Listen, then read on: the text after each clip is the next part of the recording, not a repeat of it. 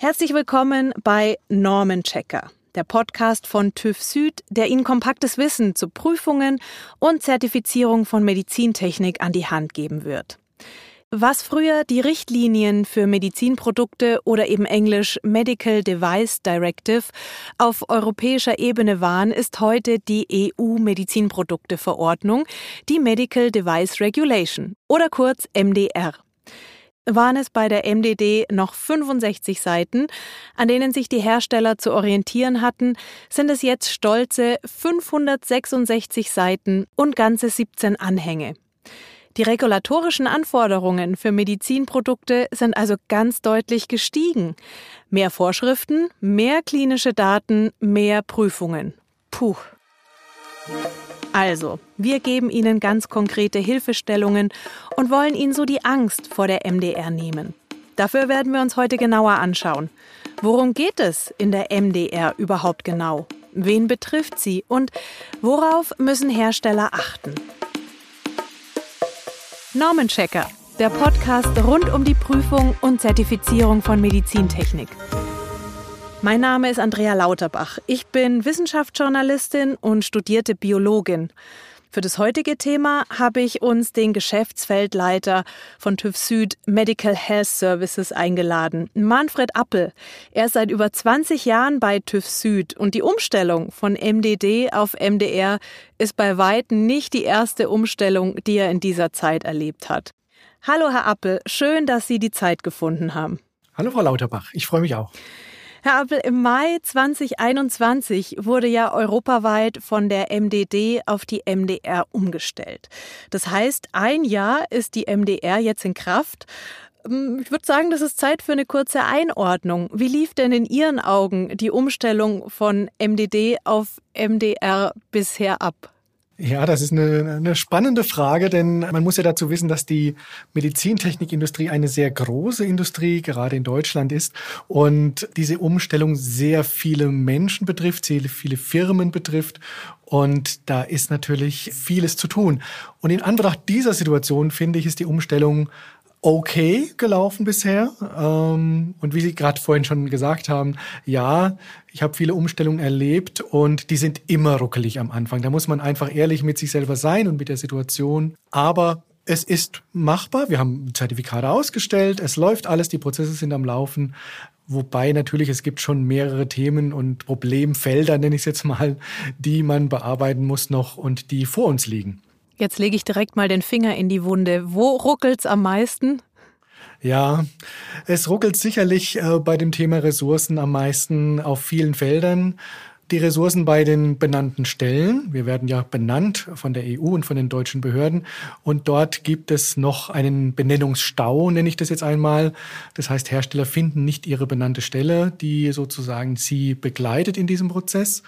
Es gibt auch ein Ressourcenthema natürlich auf Herstellerseite. Man muss Mitarbeiter haben, die sich auskennen mit diesem Thema MDR, die sich damit beschäftigen können und wollen. Und da gibt es ein riesen Spannungsfeld von Herstellern, die sich sehr gut vorbereitet haben, die schon langlaufende Projekte am Laufen haben und solche, die tatsächlich erst jetzt beginnen. Kurz zur Erläuterung. Die benannten Stellen, englisch auch Notified Bodies, sind staatlich autorisiert. Sie überprüfen, ob Medizinprodukte die Maßgaben der MDR oder auch IVDR erfüllen und stellen dann, wenn alles passt, auch das benötigte Zertifikat aus. Insgesamt gibt es in der EU aktuell aber nur 28 benannte Stellen, die nach der MDR zertifizieren dürfen. Zu Zeiten der MDD waren es noch ganze 58. Deshalb hat der TÜV Süd jetzt auch eine zweite benannte Stelle in Dänemark gegründet. Für Hersteller ist aufgrund der knappen Ressourcen jetzt besonders wichtig, sich rechtzeitig bei einer benannten Stelle zu melden. Welche das ist, können Sie frei wählen, solange die Stelle für die betreffende Produktkategorie benannt ist. Um zu verstehen, warum die aktuelle Lage vielleicht ein bisschen unübersichtlich ist, wäre es an dieser Stelle vielleicht ganz gut, wenn wir noch mal ein Stück in der Zeit zurückgehen und uns anschauen, wie es denn eigentlich zu dieser europaweiten Umstellung auf die MDR kam. Was war und ist denn das Ziel von dieser Umstellung? Ja, und ich gehe sogar noch einen Schritt weiter. Ich würde ganz gerne die Einführung der MDD noch mal kurz beleuchten. Dort waren ja alle Zulassungen in Europa pro Land geregelt, also pro europäischem Land. Also ein Hersteller in Deutschland musste dann 20 verschiedene Zulassungssysteme über sich ergehen lassen. Und es ist ein Riesenfortschritt auch für die Medizintechnikindustrie, dass dieses jetzt unter der MDD europaweit geregelt war und mit der MDR dann auch fortgeführt wurde mit einer wachsenden EU. Also erstmal ein sehr positiver Blick auf diese Umstellung. Viele Gesetze müssen nach einer gewissen Zeit immer ja, neu angeschaut werden, ob man sie verbessern kann. Und so war das auch mit der MDD. Also es kam eine Phase, wo nach 15 Jahren man gesagt hat, wie schaut's aus, muss man die MDD verbessern? Und diese Phase ist zusammengetroffen mit dem sogenannten PIP-Skandal. Diejenigen, die sich länger damit schon im medizinischen Umfeld beschäftigen, die wissen das. Äh, Firma PIP ist eine Brustimplantate-Firma und die kam in Verruf, weil sie medizinisches Silikon, das in Implantaten üblicherweise verwendet wird, ersetzt hat durch günstiges Industriesilikon. Und diese zwei Ereignisse zusammen haben dazu geführt, dass die MDR ja diese Form hat, in der sie jetzt tatsächlich ist.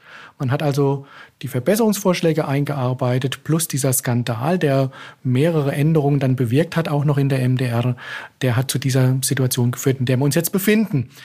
Es gibt noch zwei, drei andere Aspekte, die, glaube ich, auch noch sehr wichtig sind. Jede benannte Stelle wird ja von diesem Land bewertet, in der sie angesiedelt ist, also in Deutschland hier bei uns von der ZLG, in anderen Ländern andere Behörden. Und man hat jetzt eine Harmonisierung dieser Benennung erwirkt, indem ein EU-Kommissionsteam bei den Benennungen dabei ist, um hier eine harmonisierte Benennung von diesen benannten Stellen zu ermöglichen. Ein sehr guter Vorschlag, den wir auch unterstützen, einfach um eine gleichbleibende Qualität auch zu erzeugen bei allen benannten Stellen in Europa. Das bedeutet, nochmal zurück zu dem PIP-Skandal. Eigentlich, wenn das Silikon an Ort und Stelle bleibt, führt es ja niemanden Schaden zu. Wie kann jetzt diese konkrete Verordnung dafür sorgen, dass eben Patientinnen da gesundheitlich keine Risiken eingehen? Was ist damals konkret passiert? Ja, passiert ist, dass man im Anschluss an diesen Skandal, übrigens auch schon ohne die MDR, man hat eine Zwischenverordnung erlassen, sogenannte unangekündigte Audits eingeführt hat. Dazu muss man wissen, dass im PIP-Skandal der Hersteller, bevor die Auditoren der benannten Stellen kamen, seine Lager geräumt hat. Also es war kein Industriesilikon mehr zu finden. Er hat auch sein SAP-System geändert. Also er hat Betrug im großen Sinne durchgeführt. Und um das zu verhindern, ist man dazu übergegangen, dass jeder Hersteller, jeder Hersteller unangekündigt besichtigt wird.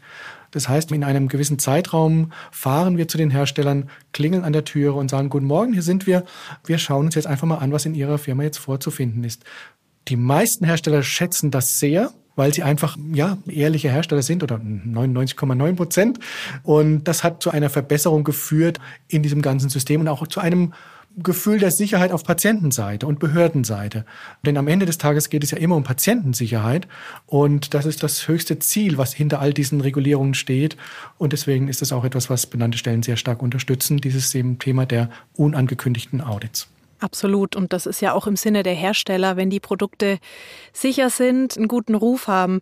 Wer ist denn letztendlich jetzt von der aktuellen Neuerung betroffen? Oh, das ist eine große Frage, ähm, denn von der aktuellen Neuerung, also MDR-Änderungen, die in der MDR stattgefunden haben, sind erstmal natürlich alle Hersteller betroffen, die bisher Produkte in Verkehr gebracht haben. Und für viele Hersteller doch etwas neu, die immer noch so glauben, oh, ich habe doch mein Produkt schon 20 Jahre auf dem Markt. Ja, aber es ist ein neuer Antrag, eine neue Zulassung, ein neues CE-Kennzeichen. Es sind aber auch insbesondere Hersteller betroffen, die bisher noch nie unter diese MDD oder auch IVDD gefallen sind. Also es gibt neue Produktgruppen, die darunter fallen, wie zum Beispiel medizinische Produkte ohne einen medizinischen Purpose, einen medizinischen Nutzen. Zum Beispiel Kontaktlinsen, die eine bestimmte Augenfarbe herstellen sollen oder Katzenaugen dann herstellen sollen oder Lasergeräte, die Tattoos entfernen. Die sind genauso gefährlich wie dermatologische Laser, die eine Hautveränderung ja abtragen, waren aber bisher fast ungeregelt, möchte ich sagen. Das heißt, es gibt eine ganz große Herstellergruppe, die jetzt unter diese neue Regulation fällt, unter diese neue Verordnung. Wir haben am Anfang ja schon drüber gesprochen, dass es hier und da ruckelt und immer noch ruckelt. Also solche Umstellungen bergen ja am Anfang immer Schwierigkeiten. Was denken Sie, sind denn aktuell die größten Herausforderungen für die Hersteller? Also ich glaube tatsächlich, dass das Thema sich mit dem Gesetz zu beschäftigen, also MDR zu lesen, zu verstehen, doch für viele, die jetzt noch vor dieser Frage stehen, wie geht's jetzt weiter, das erste und wichtigste ist. Also man muss verstehen, was in diesem Gesetz steht. Man muss verstehen, was seine eigenen Aufgaben und Verantwortlichkeiten in diesem Zusammenhang sind und muss sich damit beschäftigen und auch sich vorbereiten. Es gibt zum Beispiel natürlich andere Anforderungen an die klinischen Daten und andere Anforderungen an die grundlegenden Anforderungen, hieß es früher jetzt General Safety and Performance Requirements auf Englisch. Da haben sich Dinge verändert. Es gibt neue Rollen in einer Firma, also neue Rollen, wo Personen ausfüllen müssen. Und damit muss man sich beschäftigen. Das ist die größte Herausforderung für die Personen und Hersteller, die sich noch nie damit beschäftigt haben, wirklich sich jetzt auf den Weg zu machen, nicht erst in einem halben Jahr. Es gibt natürlich noch andere Themen. Faktor Zeit. Die Zeit läuft uns davon, uns allen, den Herstellern wie den benannten Stellen. Hersteller müssen sich jetzt überlegen, ob sie Produktgruppen aus dem Vertrieb nehmen werden oder einzelne Produkte. Das heißt, möchte ich ein Produkt nicht weiterhin in Verkehr bringen, dann muss ich das auch natürlich nicht weiter zulassen. Und für die, die sie weiterhin in Verkehr bringen möchten, müssen sie sich einen Zeitplan schaffen. Sie müssen planen, wann möchte ich mein Produkt einreichen. Ich muss das mit der benannten Stelle abstimmen und muss wissen, vielleicht auch, welche Produkte ziehe ich vor, falls es zu Problemen kommt, sodass die auf jeden Fall als allererstes zugelassen werden, also hochvolumige Produkte oder auch spezielle Produkte, die für bestimmte Patienten ganz essentiell sind und wo es auch nur ganz wenige Konkurrenzprodukte gibt. Auch das ist ein Aspekt, glaube ich, den man immer mit berücksichtigen muss bei diesen Fragestellungen, welche Produkte ich zulassen möchte. Und dann planen, planen, planen, planen. Ja, es ist, ist etwas, was unabdingbar ist im Moment. Wie lange müssen denn die Hersteller aktuell mit der Zulassung eines Produkts rechnen? Was ist der zeitliche Faktor? Wenn ein Hersteller Unterlagen einreicht, dauert es eine gewisse Zeit und die hat im Moment einen gewissen Wert und der Wert wird länger werden. Das ist sicher. Denn es werden vermehrt Hersteller auf uns zukommen, die dann ihre Produkte noch zulassen möchten. Und es wird also zu einem Stau kommen. Und der Stau wird dann einfach sich darin manifestieren, dass die Bewertungszeiten länger werden. Aber man kann sagen, ich sage jetzt mal im Schnitt neun Monate dauert im Moment eine Zulassung tatsächlich für ein Medizinprodukt. Und diese Zeiten werden sicherlich länger werden für bestimmte Produkte. Kann auch mal wesentlich länger dauern, wenn es viele, wir nennen das Recheck-Runden, viele Rückfragerunden gibt beim Hersteller. Man versteht etwas nicht, es fehlt ein Testbericht. Das kann sich sehr schnell auch ausweiten auf längere Zeiten. Also von daher ist es so ein Best-Case-Szenario, neun Monate, mit dem man nicht rechnen sollte, bitte. Meine Empfehlung wäre tatsächlich mit längeren Zeiten zu rechnen, einfach um auch vorbereitet zu sein. Wenn es schneller geht, sind wir alle immer sehr glücklich. Jetzt durch die Umstellung, Sie haben gerade schon angesprochen, da ruckelt's und das birgt am Anfang immer Schwierigkeiten, eben auch Engpässe in den Prüfverfahren. Ist denn zeitlich absehbar, wann sich das von Ihrer Seite, von der Prüfseite entspannen wird? Ja, es wird sicherlich einen Peak geben vor dem äh, Mai 2024 oder eigentlich ist der Peak im Herbst 2023, weil danach werden diese ganzen Vorgänge ja auch, ich nenne das ähm, reviewed, also bewertet in einer unabhängigen Zertifizierstelle bei TÜV Süd. Also man muss wirklich damit rechnen, dass der Peak eher 2023 ist. Und es wird sich dann langsam danach entspannen. Ich gehe davon aus, dass bis Ende 2024 noch ein großer Peak da sein wird von Herstellern, die zu spät gekommen sind, die dann einfach nicht verkaufen können die werden dann äh, dran sein, die sehr spät sich angemeldet haben.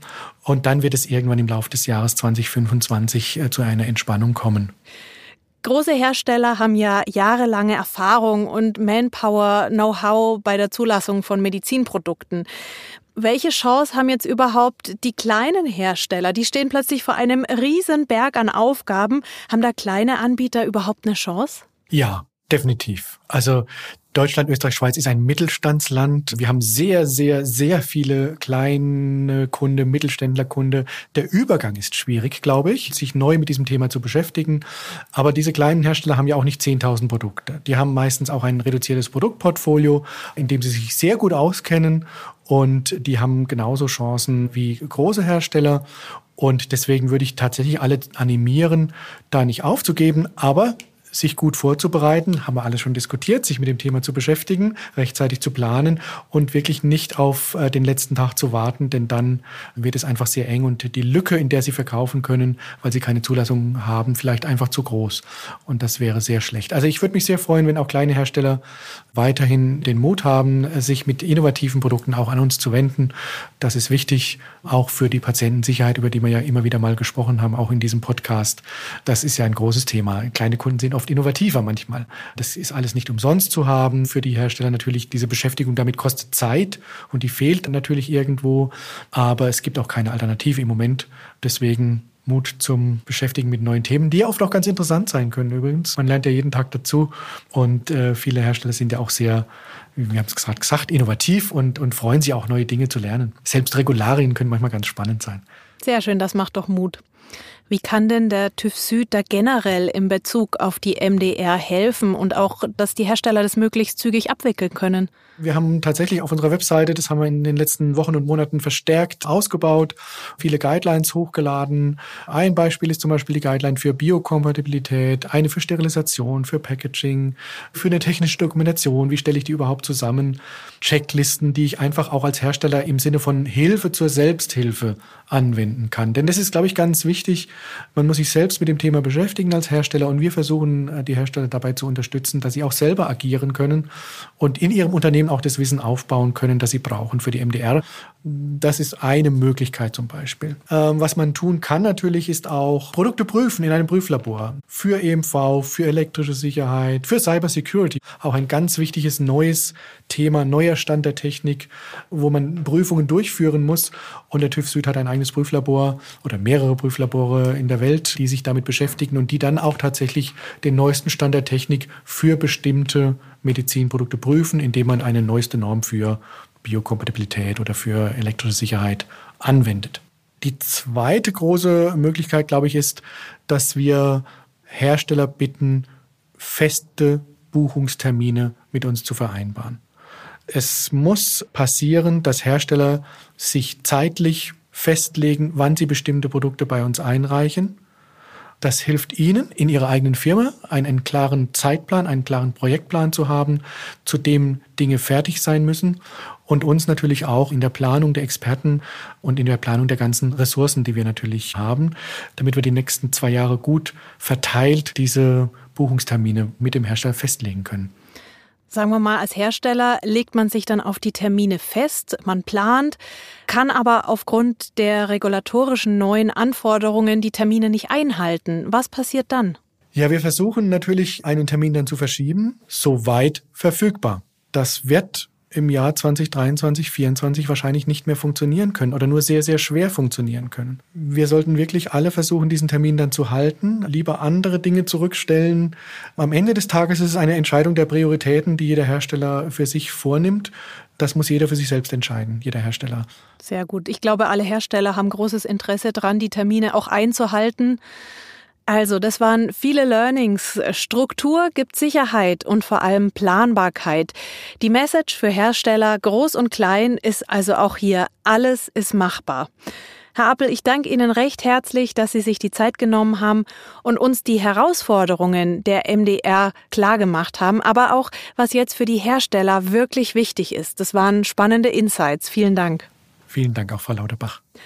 Auch wenn die Anforderungen vor allem für die Hersteller von Medizinprodukten aufgrund der Umstellung auf die MDR, wie wir ja gerade gehört haben, gestiegen sind, es gibt ein paar Dinge, die Sie tun können, damit es im Worst Case eben nicht zu einer verzögerten Marktzulassung Ihrer Produkte kommt.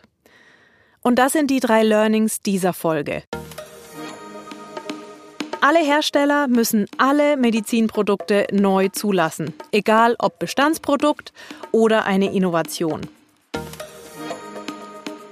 Rechtzeitige Planung ist unheimlich wichtig in diesem Prozess und deshalb stellen Sie sich Fragen wie, wo liegen die zeitlichen und personellen Ressourcen? Welche Anforderungen stellen die einzelnen Prüfverfahren?